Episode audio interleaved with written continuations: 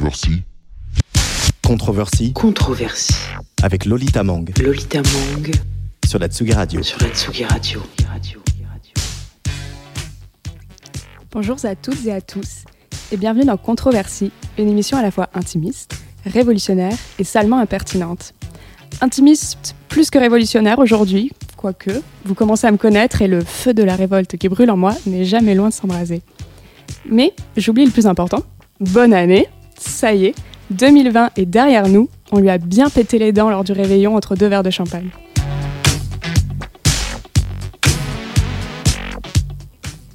Il suffit de revenir sur les précédentes éditions de Controversie pour voir à quel point cette année était chaotique.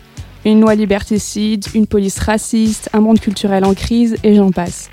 Quand j'ai commencé à travailler sur cette émission, je voulais vous prouver que non, 2020 n'a pas été la pire année que cette terre n'ait jamais connue. En cherchant un peu, en fouinant vraiment bien, je vous jure que j'ai trouvé quelques petites pépites.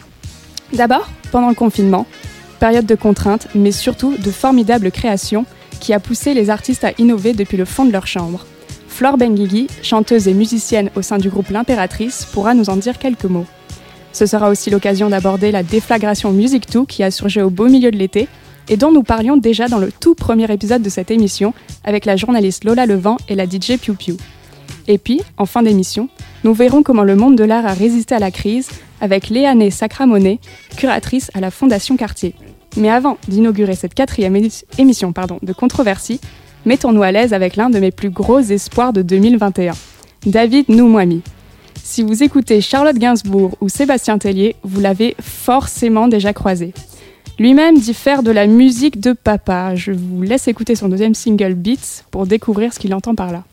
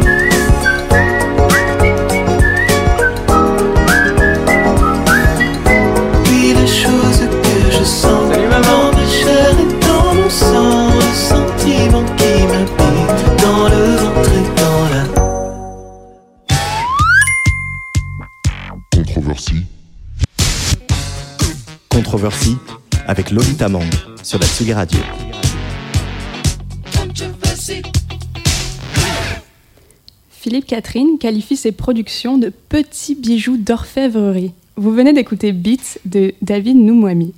Et mon instinct me dit que ma première invitée est aussi fan que moi du musicien. Chanteuse, musicienne, compositrice, membre du groupe L'Impératrice, s'il y en a une qui connaît les mélodies pop comme personne, c'est bien elle. Bonjour Flore Benbigui. Ah, bonjour, merci. Euh, il me semble que tu as repris euh, tout récemment euh, David Noumouami sur Instagram. Ouais, j'étais justement en train de dire que, que je suis complètement fan absolue de David Noumouami et que voilà, j'en parle à tout le monde. Je connais toutes les chansons, enfin les deux chansons, je les connais par cœur, par cœur. Et je trouve qu'en plus, mettre ça et après remettre un petit coup de mon morceau préféré de Prince, qui est quand même controversé, je trouve que c'est pas mal. C'est pas un bon début en tout On cas. commence bien l'émission, Ouais. ça va. Ouais, comme quand on a fait des, quelques belles découvertes en 2020. Comment tu qualifierais cette année, toi? C'était un peu. euh, on a sorti un morceau qui s'appelle euh, Anomalie bleue et euh, il y a aussi un très beau bouquin qui a eu le prix Goncourt qui s'appelle Anomalie et je pense que ça résume bien. cette année, c'était ouais, c'était une anomalie cette année. Alors après, ça peut avoir plusieurs sens. Une anomalie, ça peut être ça peut être aussi beau. Je pense qu'il y a eu des belles choses, mais c'était trop bizarre. On- C'était étrange, quoi. Alors, on va un peu remonter le temps euh, toutes les deux aujourd'hui. Si on recule d'une année environ, Coachella vient d'annoncer sa programmation Oh waouh. et vous faites partie des quelques Français invités avec le producteur Sébastien et Aya Nakamura. Pour vous, là, c'est la folie à ce moment-là. Oh, ça fait mal euh, de parler de ça. Non, euh, oui, oui, c'est sûr qu'à ce moment-là, on était. euh, c'est vrai qu'il y a un an, on venait de, de finir plus ou moins en fait d'enregistrer euh, notre deuxième album. On était encore, on avait encore les mains dans le cambouis, disons. Mais on préparait aussi euh, notre tournée. On était un peu reparti en tournée en fait, juste avant le, le confinement, le premier confinement, le premier grand confinement comme on l'appelle aujourd'hui. Euh, on avait euh, repris un peu la tournée, donc on a fait quelques dates. On a fait une date même jusqu'au 7 mars, tu vois. Donc euh, on s'est arrêté juste, euh, juste avant. Et, euh, et en fait, ouais, euh, Coachella, on a appris ça euh, du coup quand on était encore en plus dans l'euphorie de la fin de l'enregistrement de l'album. euh, on était super heureux et euh, ouais, ça, c'était, c'était énorme pour nous. Je pense qu'on se rendait pas compte euh, et on s'est même tous dit, on se rendra compte quand, quand on y sera, quoi. Bon, on a bien fait peut-être de pas trop se projeter. Peut-être en deux ans. Je j'ose pas dire la- cette année. Enfin, Oh, on espère euh, peut-être, ouais, peut-être en 2021. en, en tout cas, on espère y aller quoi qu'il arrive, euh, n'importe quand, quoi. Nous, on est, non, on est, on est chaud, hein. on, on, y croit, va. on y croit. Ouais. Et euh, l'annulation, vous l'avez vécu comme une surprise totale ou c'était un truc qui commençait à s'annoncer Non, l'annulation de, en tout cas de Coachella, c'était vraiment une surprise parce que c'est un des premiers trucs qui est tombé. Euh, on a, eu des dates annulées euh, en France parce qu'on avait, nous, on a eu à peu près 60 dates annulées euh, en 2020, donc euh, seulement sur l'été, enfin printemps-été, quoi. Donc c'était assez énorme.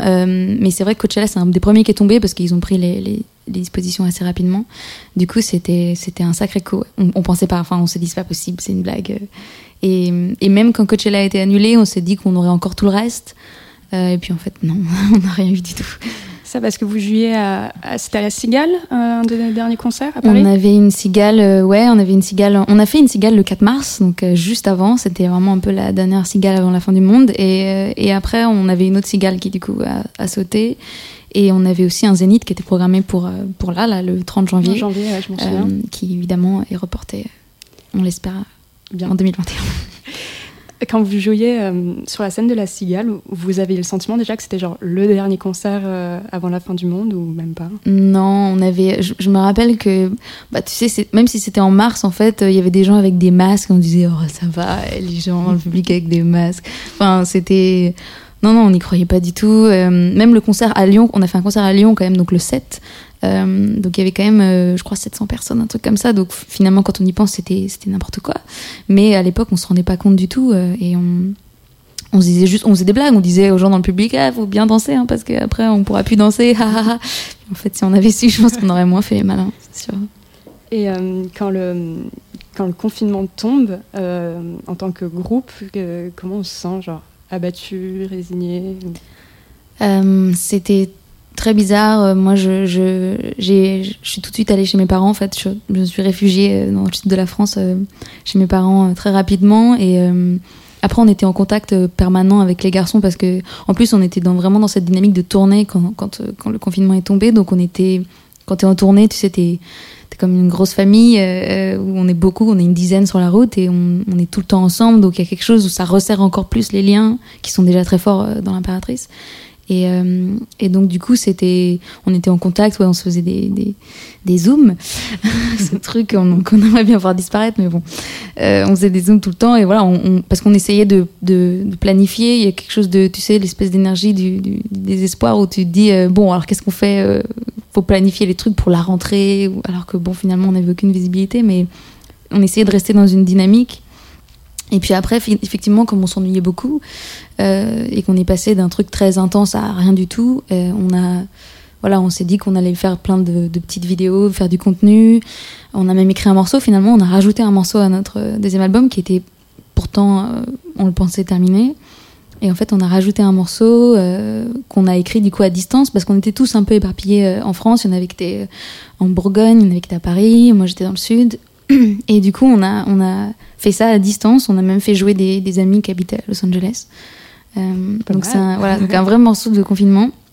Et, euh, et donc on l'a rajouté. Donc ça c'était c'était chouette à faire. Et, euh, et puis après quand on a commencé à, à ressortir un petit peu, enfin pouvoir en tout cas mettre le nez dehors, euh, notre label a eu une super idée.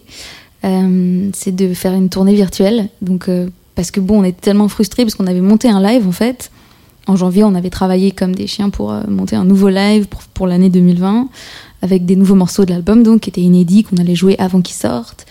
Euh, et, du coup, euh, pour pour essayer de faire quelque chose pour tous ces gens qui voulaient nous voir en live et, pour nous aussi qu'on avait très envie de jouer, on a organisé donc une tournée virtuelle qui était géolocalisée. Donc c'est-à-dire qu'on jouait un soir à un endroit dans le monde. On en a fait donc c'était une tournée mondiale. On a joué aux États-Unis, au Mexique, Et donc Et seuls les gens de la région pouvaient voir euh, le concert. euh, Exactement. Il fallait prendre son billet, et fa- c'était pas très cher évidemment, et, euh, et c'était un vrai concert, c'est-à-dire que c'était pas seulement parce qu'on les a vus les concerts euh, virtuels pendant le, pendant le confinement. Bon, euh, Derrière le salue dans le salon, qui- voilà, je salue tous ceux qui l'ont fait, on l'a fait aussi, mais c'est vrai qu'au bout d'un moment c'était un peu pénible. euh, toutes ces vidéos avec les conditions, euh, enfin avec le son dégueulasse, et, etc. Et là, nous, on voulait vraiment proposer un vrai concert et faire des choses qu'on qu'on peut pas faire normalement euh, sur scène. Donc, c'est-à-dire que on a avec une vraie équipe de tournage. euh, ce qui est ce qui est génial, c'est que les caméras étaient vraiment avec nous sur scène, donc euh, on est très proche des gens. Les gens peuvent voir des choses en fait qu'on voit pas en concert. Enfin, surtout après, moi, je fais 1m20, donc euh,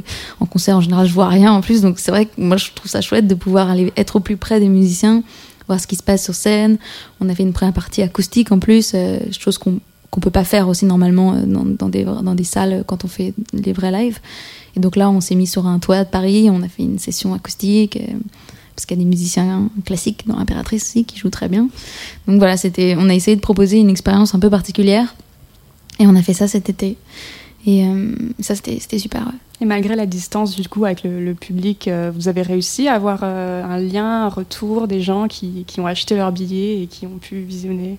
Ouais, ouais, on a, on a, on a même fait des, des meet and greet, c'est ce truc, euh, j'aime pas ce nom, mais euh, il n'y a pas d'équivalent vraiment en français, des, comment on pourrait dire, des- Rencontres des, rencontres et rencontres et félicite. Euh, non, c'est pas, bon bref, mais non, on a, on a fait ça aussi ouais, pour voir les, bon, c'était pareil, c'était sur Zoom, donc c'était, bizarre, mais bon, pour essayer de rencontrer un peu les fans après les concerts. On a fait des lives Instagram, moi, il y a rien qui m'angoisse plus que ça, mais tu sais ce truc où tu réponds aux questions des gens sur Instagram et où toi tu vois juste ta tête et les gens, euh, les gens te, te voient, mais toi tu les vois pas, donc c'était très angoissant. Mais bon, on l'a fait un peu comme ça, on pouvait aussi euh, pouvoir répondre aux questions des gens, parce que finalement aussi les gens se posaient, les, les fans nous posaient beau- beaucoup la question de quand est-ce que vous reprenez les lives, sauf qu'en fait on n'avait rien à répondre à chaque fois. Mais, euh, mais voilà, l'idée c'était de d'essayer d'être là et, et surtout de défendre aussi nos, nos morceaux parce que ce qui est important, c'est que nous, on est, un, groupe de live et on est un groupe euh, indépendant aussi. Et du coup, euh, on pouvait pas sortir un album euh, cette année, en fait, sans pouvoir le défendre en live. Donc, on a sorti des morceaux, des singles, parce que parce qu'au bout d'un moment, il faut sortir des morceaux quand même. Mais du coup, euh, pour nous, c'était important de les défendre comme on pouvait, quoi, à Mm. travers un, un petit écran. Parce qu'il y a quand même des, des artistes ou des groupes qui, qui ont, qui ont maintenu des sorties tu Ouais. vois, envers et contre tout. Pour vous, c'était hors de question? Non, pour nous, c'était trop risqué. C'est un sacré pari et je pense que. voilà, c'était trop risqué. Franchement, en 2020, pff, on, est, on est très content d'avoir sorti des morceaux. On, on a sorti, je pense, plus de singles que si on avait sorti un album. On n'aurait pas sorti autant de morceaux. On a sorti trois morceaux quand même cette année. Euh, et il y en a peut-être un autre qui arrive. Euh, mais voilà, c'est des choses qu'on on n'aurait pas eu cette stratégie-là probablement euh, si on avait pu voir un peu à court terme ce qui allait se passer. Mais non, sortir un album, c'était trop risqué. En tout cas pour nous, à notre échelle euh, de groupe en développement, c'était trop risqué. Pour revenir, quand tu me disais que vous travailliez à, à distance pendant le confinement, Flore Bengui avec l'impératrice, c'était la première fois vraiment que vous travailliez à distance en tant que groupe? Oui, oui, oui, on est, on est. Alors après, on, on a l'habitude dans l'impératrice aussi de faire des petits groupes un peu de travail. Euh, on bosse beaucoup tous ensemble, évidemment, tous les six. On compose à six. Donc c'est-à-dire que vraiment euh, chacun, euh, chacun compose sa partie ou alors on compose les. Parfois certains apportent des idées pour les autres, mais, mais voilà, on fonctionne vraiment tous ensemble. Après, parfois on fait des groupes de travail.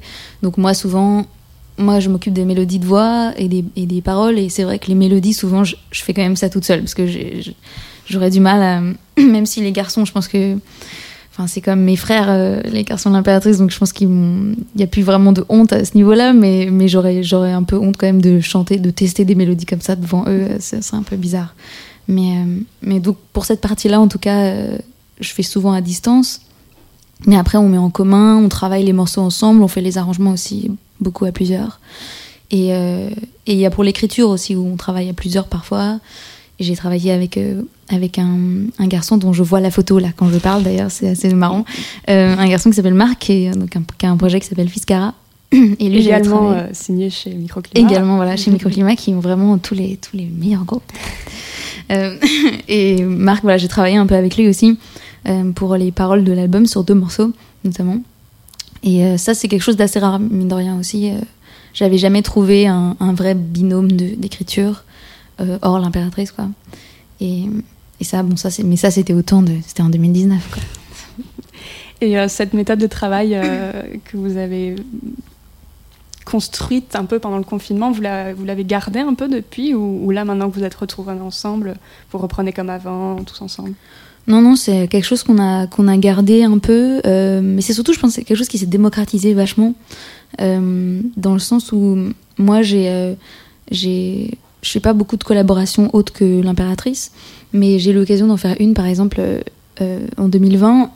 Je, je raconterai pas avec qui c'est pour l'instant parce que c'est pas encore sorti, mais c'est quelqu'un qui habite sur un autre continent, quoi, par exemple, et que j'ai jamais rencontré. Mais c'est un musicien avec qui je m'entends bien. Par internet. c'est très bizarre de dire ça, mais bon, voilà. Et, en fait, j'ai travaillé avec lui à distance et j'ai, on a écrit un morceau ensemble euh, à distance.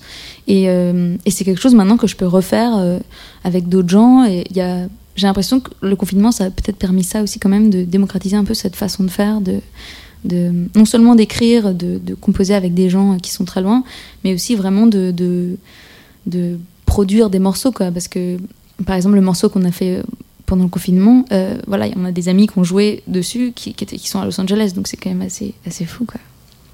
Cette année aura été une anomalie en soi. À la base, on devait sortir un album et venir vous voir partout, chanter, danser. C'est la note d'intention qui accompagne le morceau Anomalie bleue, venu à la toute fin de cette année rocambolesque. On l'écoute tout de suite et on en discute après. D'accord.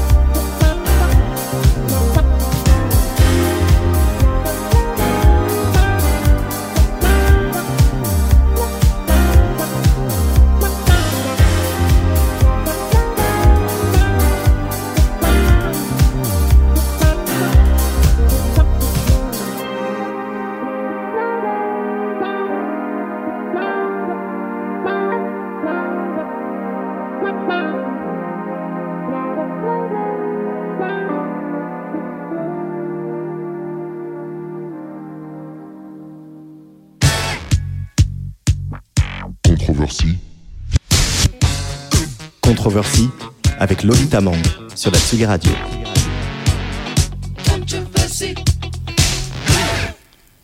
Vous écoutez Controversie sur Tsugi Radio et vous venez d'entendre Anomalie bleue de l'impératrice, sortie en décembre dernier. On est toujours avec Flore Benili. Ça va? Ça va très bien, merci. Alors, je disais hors antenne que j'étais persuadée que ce titre était né en 2020, mais pas du tout. Donc, euh, corrige, enfin, corrige-moi surtout. Bah non, c'est vrai que c'est assez marrant parce que je l'ai écrit en, en 2019, euh, enfin le, le texte, et, euh, et ouais, ça résonne assez bien avec 2020, mais, et ça représente bien cette année, mais non, c'était pas volontaire. C'est pas celui-là qu'on a écrit en tout cas cette année. Il y en a un autre qui Voilà. arrive peut-être un jour. Oui, je pense. Euh, J'aimerais qu'on évoque un, deuxième grand moment euh, de 2020, euh, toutes les deux, qui n'a mais rien, rien à voir avec les confinements, la pandémie. C'est l'émergence du- d'un mouvement intitulé Music 2 euh, cet été. Donc rappelez-vous, tout commence avec un compte Instagram lancé à la fin du mois de juin, dont le but est de récupérer des témoignages de violences sexistes ou sexuelles perpétuées dans l'industrie musicale. Et on sait qu'il y en a. Le travail est colossal et déclenche vite un raz-de-marée dans les médias. Ce mouvement, est-ce que tu le, tu le suivais déjà à, ses tout débuts, euh, Flore Benguigui, donc au mois de juin? Oui, bien sûr. Je me rappelle, j'ai vu émerger euh, cette page euh, donc quand j'étais encore dans le sud de la France et j'ai tout de suite, j'ai tout de suite rejoint le mouvement et partagé tout ça quand, quand au début effectivement c'était assez marginal, mais parce que c'est aussi quelque chose dont on parlait depuis longtemps en fait, mais qui n'avait pas vraiment eu d'écho malheureusement. Et, euh, et ce qui est bien, c'est que ouais, cette année, il y, a eu- il y a eu beaucoup de, beaucoup de choses cette année, il y a eu beaucoup de luttes quand même. Euh, et celle-là a pu vraiment, euh, je trouve, enfin en tout cas se, se développer, aller assez loin, et qu'il y, y a plusieurs associations qui ont, qui ont été créées à la suite de ça. Et, et c'est super, enfin, ça, ça commence enfin à bouger, quoi. C'est ça, parce que pour, pour rappel, il y avait eu un manifeste dans Télérama Mhm. en 2019, si Tout je me souviens fait, bien. je l'avais signé. ouais. Le premier, euh, le premier témoignage non anonyme dans la musique, c'était Émilie Gonod. Et pareil, toujours pas de, résonance dans les médias. Il a fallu attendre la création de ce compte Instagram pour que, pour que Mediapart, Néon et puis tous les autres euh, se mettent euh, sur l'affaire. Toi, tu as pris la parole dans les médias à la toute fin de, l'année dernière. Ça a fait pas mal de temps finalement entre le, le mois de juin et puis, et puis la fin d'année. Euh, je voulais savoir du coup qu'est-ce qui avait qu'est-ce qui t'avait pris ce temps-là, qu'est-ce qui t'avait donné finalement envie de prendre la parole euh, à ce moment-là? Euh, alors il y a plusieurs choses. En fait, c'est assez marrant parce que j'avais déjà fait un. En gros, l'année dernière, donc en 2000, enfin même pas en 2020, du coup parce que l'année dernière c'était 2020.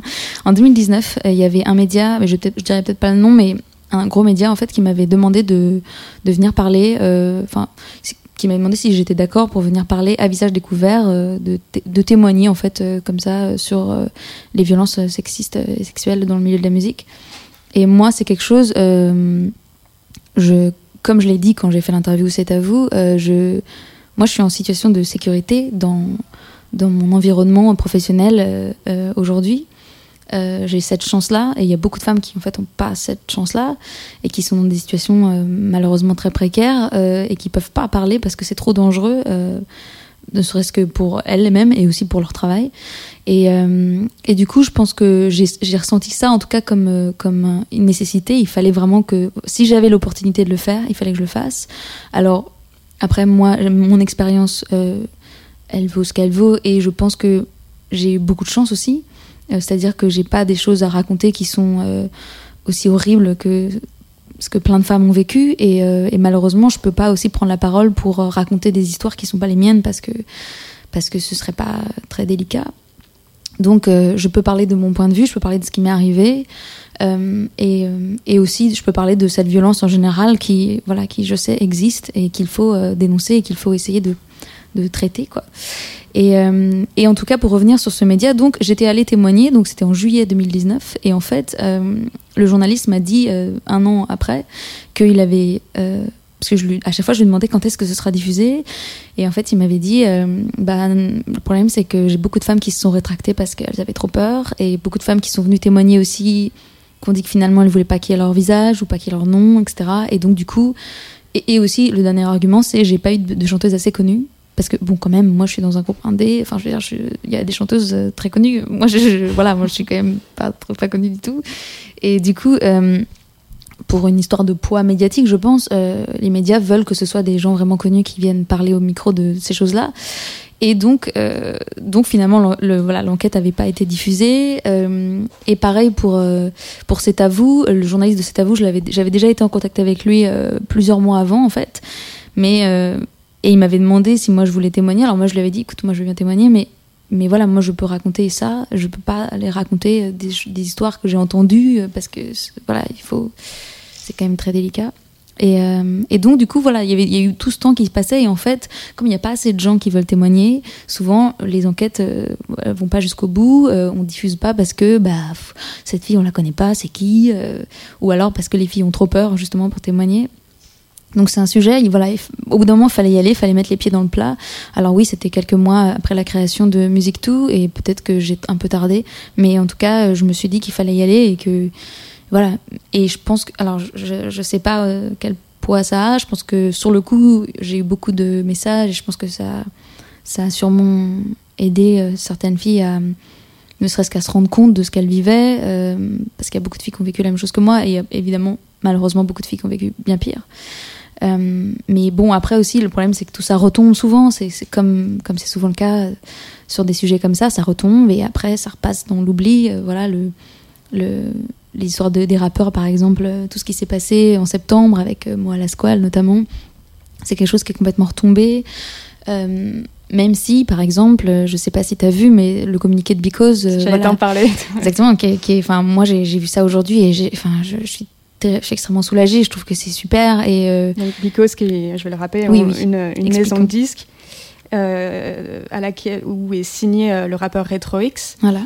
Euh, sur Street Press, une enquête était sortie euh, sur euh, ces histoires. euh, alors, je ne sais plus ce qu'il a fait exactement. C'est des accusations de, non, de viol. C'est vraiment très, très grave pour le coup. Il y a Et, beaucoup de euh, victimes. ce monsieur est toujours chez Because, et, euh, mais néanmoins, il y a euh, un groupe d'employés, principalement des femmes, au sein de Because qui, ont, qui luttent depuis des mois pour, euh, pour, son, pour la rupture de son contrat et qui ont également, euh, qui ont également euh, comment dire, regroupé tous les témoignages au sein de l'entreprise concernant l'ambiance, je, je les cite, c'était l'ambiance sexualisée au sein de l'entreprise.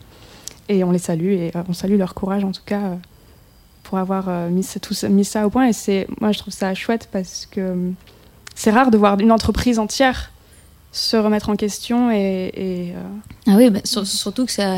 Enfin, en fait, il y a eu un gros silence. Et euh, moi, j'ai pris ça pour de la lâcheté, franchement, pour être honnête. Et alors qu'en fait, euh, ce qu'on savait pas, c'est qu'il y avait voilà, toutes les femmes de chez Bicos qui, entre-temps, avaient fait une enquête en interne. Euh, Emmanuel de Burtal, donc, qui est le chef de. le chef de Bicos, on dit pas ça normalement, je sais plus ce que c'est le mot le directeur. le directeur, euh, le boss de Because, qui en fait était, était très impliqué euh, en fait dans cette histoire et qui, qui a vraiment été à l'écoute euh, visiblement de ses employés.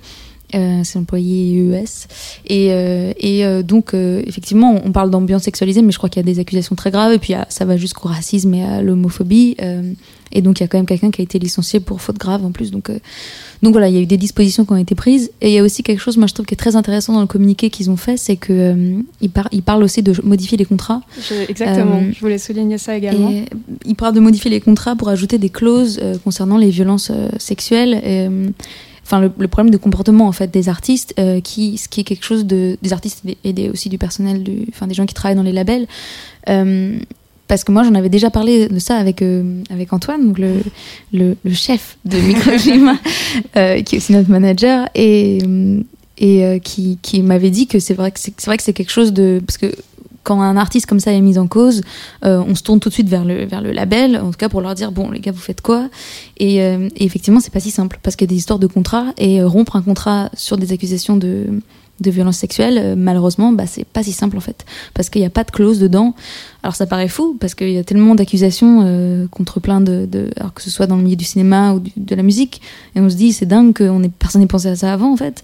Mais, euh, mais bon, en tout cas, ça bouge maintenant, il y a des clauses qui vont être ajoutées à des contrats, et c'est hyper important, et c'est et c'est super quoi. Donc je, je salue vraiment Abicos sur là-dessus, et j'espère que, que ça va servir d'exemple aussi. pour d'autres Ouais. d'autres maisons de disques, en tout cas. Peut-être que Microclimat, il y aura une réunion euh, demain. Il y a déjà eu Microclimat. Bah, Morgane peut- il y a Morgane actuellement qui, qui travaille chez Microclimat et peut-être que tu peux nous en parler. Mais Alors, euh, est-ce que ton micro est ouvert? Je ne sais pas. Mon micro s'est ouvert, mais euh, ouais, c'est un sujet auquel on pense forcément euh, quand on a des contrats. Nous, on a beaucoup de chance d'avoir des artistes euh, qui sont euh, qui sont très très clean, très respectables. Mais mais mais à l'avenir, nous, on, on pense rajouter cette clause en effet, que ce soit en interne ou pour les artistes, parce que c'est des choses qui, des comportements qui sont pas du tout acceptables et, et les labels doivent se désolidariser, je pense, d'artistes qui voilà qui ont des comportements sexistes. Alors, euh, Flore, j'aimerais qu'on parle euh, de quelque chose maintenant, une petite chose qui devrait arriver sur euh, Tsugi Radio très prochainement. Je ne sais pas si ça découle vraiment de, de ce dont on vient de parler, du, du sexisme dans la musique ou pas. Donc, tu, tu arrives avec une nouvelle émission Oui. sur Tsugi Radio, Chercher la femme. C'est bon, c'est le titre officiel? C'est le titre officiel, on peut le dire. Oui, en fait, ouais, je pense que c'est c'est lié à ça. Enfin, c'est plus lié à hum, à ma position peut-être de, de femme dans le milieu de la musique. Et c'est quelque chose qui, qui quand on est une femme dans le milieu de la musique on sait très bien que qu'on est qu'on fait part- qu'on est une espèce rare. Voilà je pense qu'on peut dire ça. Euh, malheureusement parce que parce que c'est très triste. Mais la musique voilà c'est un, c'est un milieu qui est essentiellement composé de d'hommes. Euh, et, euh, et moi je le vois voilà au jour le jour vraiment c'est quelque chose que je vis. C'est pas une légende. Et donc j'ai eu envie de enfin ça fait longtemps que j'avais envie en tout cas de de parler de ça de, de mettre en valeur en fait toutes ces femmes qui qui sont musiciennes mais qui sont aussi euh, productrices euh, compositrices chefs d'orchestre euh, professeurs enfin toutes ces femmes en fait euh, dont on n'a pas dont on parle pas beaucoup et dont on n'a pas beaucoup parlé aussi parce que euh, l'idée dans ce podcast c'est que je je je raconte l'histoire aussi de beaucoup de femmes qu'on a oubliées en fait. Euh, donc ça peut être du siècle dernier, mais aussi du siècle encore d'avant, euh, parce que voilà, il y a eu beaucoup de musique, soit la musique classique, le, jazz, la pop aujourd'hui. Euh, donc c'est une émission voilà qui chercher la femme, c'est une émission qui va chercher les femmes en fait qu'on voit pas ou qu'on n'a pas vu du monde de la musique et qu'on n'a pas entendu aussi parce que l'idée c'est de faire entendre aussi un peu ce qu'elles ce qu'elles ont fait ou ce qu'elles font. C'est une idée qui trottait dans ta tête depuis longtemps euh, de, faire un podcast, euh, d'autant plus sur, euh, sur ce sujet-là? Ouais, c'est bah la radio moi c'est quelque chose qui m'a toujours beaucoup beaucoup euh, touché, j'écoute beaucoup la radio et et, je trouve que c'est Ouais, j'ai cherché en plus. a, heureusement, il y a beaucoup de podcasts féministes aujourd'hui. C'est quelque chose qui, qui s'est un peu développé et, il y en a de plus en plus et je trouve ça génial. Et, et donc, j'avais envie d'apporter ma petite pierre à l'édifice. Et, et c'est vrai que c'est. La musique, voilà, c'est- a priori, c'est un peu mon, mon rayon. Donc, euh, voilà, Ah je bon me suis dit. non, mais, bon. mais je me suis dit que j'allais faire. Voilà, il, fa- il me fallait que ce soit un podcast qui parle des femmes et qui parle de la musique. Donc, euh, voilà, j'ai fait un petit. J'ai shaké tout ça et ça, ça a fait ça. Bah, merci Flore Benguigui d'être venue dans cette émission. Bah, merci Chercher la femme, ça arrive très bientôt sur Tsugi Radio. Mais en attendant, vous pouvez toujours entendre la voix de Flore qui résonne sur, euh, je sais pas moi, Voodoo, remixé par euh, Lazy Wax. Allez, c'est cadeau.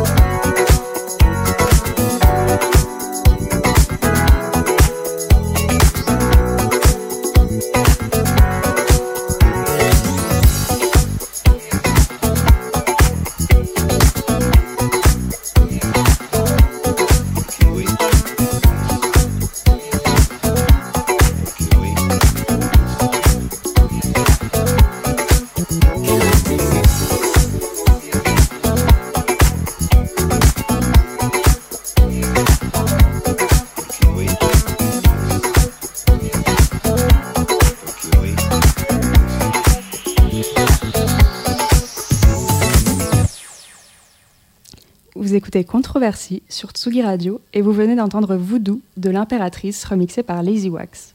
Je vous ai promis que l'on retiendrait les belles choses de 2020 aujourd'hui. La sororité est plus forte que jamais, la créativité exacerbée en confinement. Mais il y a aussi une autre femme qui a marqué l'année grâce à la Fondation Cartier. Il s'agit, il s'agit pardon, de la photographe brésilienne Claudia Andujar. Controversie. Controversie avec Lolita Mang sur la Tsugi Radio.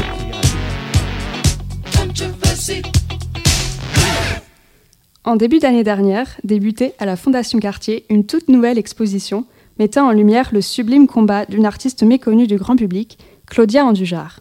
Avec moi au téléphone pour en discuter, Léane Sacramonet, curatrice de l'exposition. Bonjour Léane, comment allez-vous? Bonjour, je vous entends? Alors on a perdu Léane. Peut-être va-t-elle revenir, je ne sais pas. Allô J'entends très bien. Ah, Allô super, bonjour. Bonjour. Vous allez bien? Très bien. Et vous? Bah écoutez, euh, plutôt pas mal. On est au studio, au chaud, tout va bien. Merci de votre invitation. Mais merci à vous d'avoir répondu.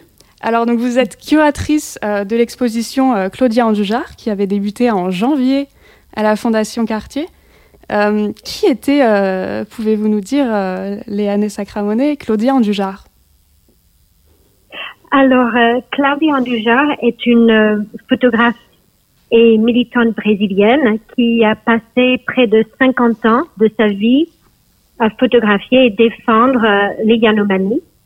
Et les Yanomami, c'est un peuple amérindien qui vivent dans la forêt amazonienne entre le Brésil et le Venezuela.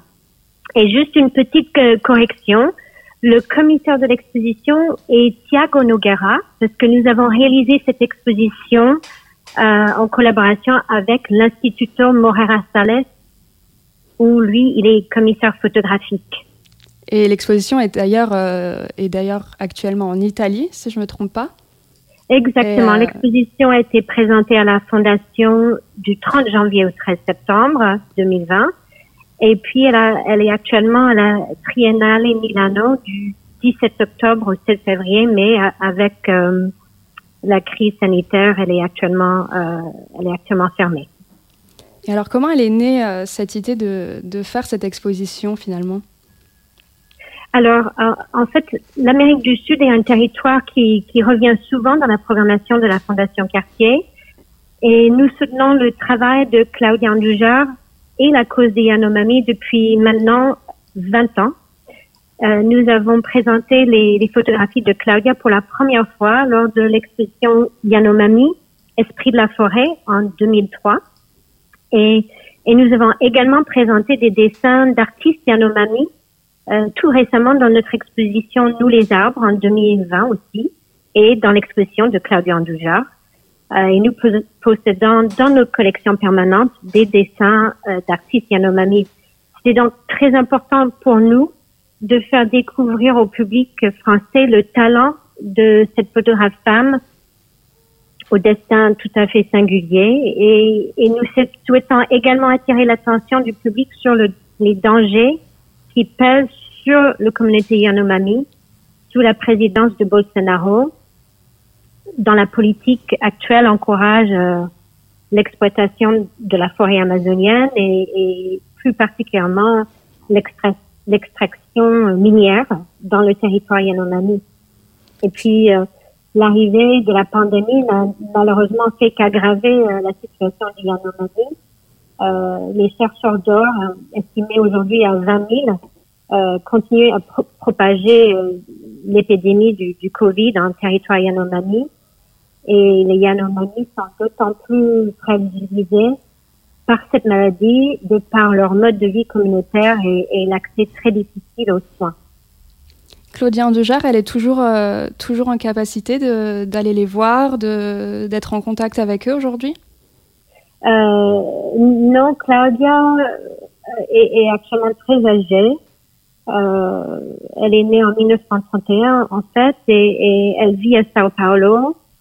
Euh, donc elle n'est pas vraiment en capacité d'aller les, les voir, surtout avec la situation sanitaire actuelle au Brésil. Et euh, vous mentionnez que ça fait quand même longtemps, depuis 2003, que la Fondation Cartier soutient son travail. Mais euh, moi, je, je tenais beaucoup à ce qu'on qu'on mentionne l'importance finalement de cette exposition en 2020, après finalement l'élection de, de Bolsonaro, que vous avez déjà mentionné.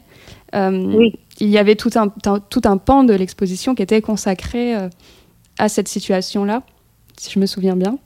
Euh, oui, en fait, l'exposition était divisée en, deux parties. la première partie traite de... En fait, Claudia Andugin a, rencontré les Yanomami pour la première fois en, en 1966 euh, lorsqu'elle réalisait un reportage pour la revue Realidad. Euh, Claudia, au départ, c'était une photographe documentaire. Elle a, entamé sa carrière euh, sa carrière de photographe documentaire au Brésil. Après avoir fui l'Europe de l'Est pendant la Deuxième Guerre mondiale. Et elle rencontre Yanomami au début des années 70. Et la première partie de l'exposition traite justement euh, de ces sept premières années euh, auprès des Yanomami. Elle a, passé de longs séjours avec les Yanomami et a développé des liens très étroits avec ce peuple. Et elle avait envie vraiment de, traduire euh, le mode de vie et la culture des Yanomami. Et on voit cela dans la première partie de l'exposition où elle nous montre divers aspects de leur culture, tels que leur vie dans des maisons collectives ou euh, le rite appelé Reaou, c'est un rite euh, funéraire une cérémonie d'alliance en fait, pendant lequel les hommes inhalent un poudre halluc- hallucinogène. Et, et donc, les photographies de cette première période vont chercher à traduire l'intensité de l'univers chama- chamanique des anomalies. Et Claudia, elle va euh, expérimenter avec diverses techniques, par exemple, Elle utilise des pellicules infrarouges ou des filtres colorés pour donner des, des couleurs très vives, très étranges à ces photographies et, et créer une atmosphère presque surréelle en fait à ces images. Et puis la partie dont vous parlez, parlez tout à l'heure, la deuxième partie de l'exposition, présente vraiment son travail de militante. Parce que, en fait, euh, au début des années 70, quand elle arrive au, au, en territoire Yanomami, la dictature militaire brésilienne va, va mettre en place un, un programme qui, pour euh, exploiter le- la région amazonienne, en fait, en l'ouvrant euh, à la colonisation agricole, à l'élevage à par exemple, ou à l'exploitation minière. Et euh, des centaines d'ouvriers vont s'installer petit à petit dans la région où elle travaille, Saoudia, la région du Quatrimonami. Et pour commencer la construction d'une d'un réseau euh, routier. Et, et l'intrusion de ces ouvriers, ces personnes qui viennent de l'extérieur, euh, va provoquer des maladies, le paludisme euh, et, et d'autres maladies euh, infectieuses euh, et des graves dégâts environnementaux. Et Claudia va dénoncer cette situation à la fin, vers la fin des années 70, en 77. Et ça, elle décide de vraiment, euh, comment dire, mettre moins l'accent sur sa carrière de photographe et beaucoup plus l'accent sur sa carrière de militante. En fait, elle va devenir militante. Euh, et elle va vouer sa vie vraiment à la cause des Yanomami à partir de la fin des années 70. Et cette deuxième partie de l'exposition dont vous parliez tout à l'heure traite vraiment de cette partie de sa carrière euh, euh, quand elle commence à, à utiliser la photographie pour défendre euh, les droits des Yanomami. Et euh, la pandémie a un peu mis à mal euh, cette exposition qui a dû fermer euh, au premier confinement. Euh, que- quel, quel- comment s'est passé le, le retour, la réouverture euh, de l'exposition en juin, au mois de juin Oui, en fait, à la réouverture de, de l'exposition, on a dû euh, mettre en place un, système de réservation en ligne obligatoire pour éviter les queues en billetterie pour des raisons évidentes, hein, pour des raisons sanitaires euh, et dans le cadre des directives euh, gouvernementales. Et ce qui explique bien sûr une baisse de fréquentation aussi, euh, parce qu'on a également été obligé de, de mettre en place des jauges en fait, euh, non seulement le système de billetterie en ligne, mais aussi des jauges où euh, on, on permet l'entrée de entre 20 et 40 personnes par, par demi-heure en fait. Donc euh, ça a été un contrainte, je pense, pour le public, mais en même temps, on a remarqué euh, juste avant la fin de l'exposition euh, euh, qu'il y avait quand même euh, des- du monde qui revenait euh, voir les expositions. l'exposition. Vous aviez une belle dernière semaine, ce que vous me disiez ce matin? Tout à fait. On a eu une belle dernière semaine avec avec autant de monde qu'on pouvait avoir dans les salles, en prenant en considération la, la jauge. Alors aujourd'hui, vous travaillez sur une toute nouvelle exposition sur l'artiste Sarasi.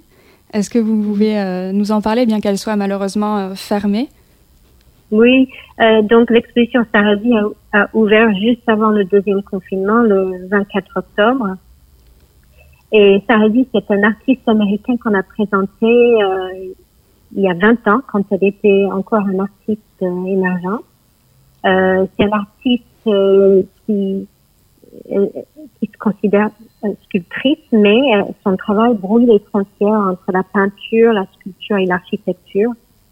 Euh, et pour l'exposition, pour cette deuxième exposition à la Fondation, elle a créé deux nouvelles installations intitulées euh, Twice Twilight et Tracing Fallen Sky. Et, et puis, ces deux installations sont inspirées euh, par deux outils scientifiques, le planétarium et, et le pendule. Ce sont des outils qui, sont conçus pour déployer la carte du cosmos, de mesurer la rotation de la Terre et ces, œuvres, en fait, explorent les notions justement du temps, du passage du temps et de la mémoire. Elles mêlent objets et images en mouvement. et euh, questionne aussi le statut de l'image dans nos sociétés et notre appréhension des mondes virtuels et matériels qui vont de plus en plus en, en se confondant. J'espère qu'on pourra la découvrir. Oui, oui. En fait, on a décidé de prolonger l'exposition jusqu'au 25 avril.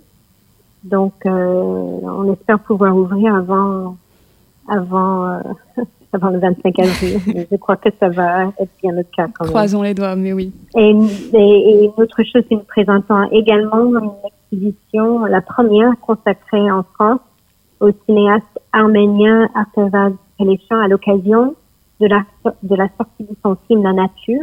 C'est son premier film depuis 27 ans. Et c'est l'aboutissement de 15 ans de travail parce que nous avons commandé euh, cette- ce film à Artevad Pelechan en 2005 avec le ZKM de Karlsruhe. Et donc, c'est une- ça s'appelle La Nature et c'est une sorte de poème visuel réalisé à partir des, des images d'archives qu'il a glanées en ligne ou des prises de vue réelles aussi qui- que, que le cinéaste a tourné lui-même. Et ils sont retravaillés et montés ensemble selon une technique que lui-même il, il nomme le montage à distance. À Voilà. découvrir donc euh, dès la réouverture de, de la fondation? Tout à fait. On espère le, au plus vite. Oui. Merci beaucoup, euh, Léane Sacramonet, d'avoir euh, d'être venue dans cette émission. Oui, Je merci rappelle à vous. que- merci. Je rappelle que l'exposition euh, Claudia Andujar est itinérante et qu'elle est actuellement à la Triennale de Milan, où elle affronte les mêmes obstacles que la France due au Covid. Et Controversie. puis, si vous Oui. voulez le voir par la suite, si vous n'arrivez pas à le voir à Milan, elle ira par la suite au Photomuseum de Winterthur en Suisse. Si on a l'occasion de voyager, j'espère que qu'on pourra y aller. Oui. Merci, Léane Sacramonet. Controversie. Merci à vous. C'est fini pour aujourd'hui, mais pas de panique, on se retrouve le mois prochain. Et puis si vous avez envie de groover, Woody Brown de la Funky French League me succède sur les ondes de Tsugi Radio pour un DJ set survolté. Merci à Gaspard Guy Bourget à la réalisation et merci à Antoine Dabrowski, notre directeur d'antenne, à qui j'envoie une pensée. Pour vous quitter, je tiens à vous prouver une dernière fois que 2020 a connu des moments plus doux que d'autres. Ils sont trois. Ils s'appellent The Oriels, ils ont 16 ans à peine, ils viennent de Halifax, un bled inconnu du West, du West, pardon, du West Yorkshire en Angleterre. C'est la passion commune du rock des années 90 et des films de Tarantino qui les ont réunis. Et on leur en est très reconnaissant car ils nous ont livré un des meilleurs albums de l'année dernière. Disco Volador. Difficile de faire plus stylé comme titre. Ce premier opus est un véritable trésor de pop indé frappadingue. Oui, j'ai dit frappadingue. En bref, The Oriels, c'est tout ce que vous devez absolument suivre en 2021. Je vous laisse avec Space Samba, un titre taillé pour le dance floor. Mais si, je vous jure, il reviendra vite.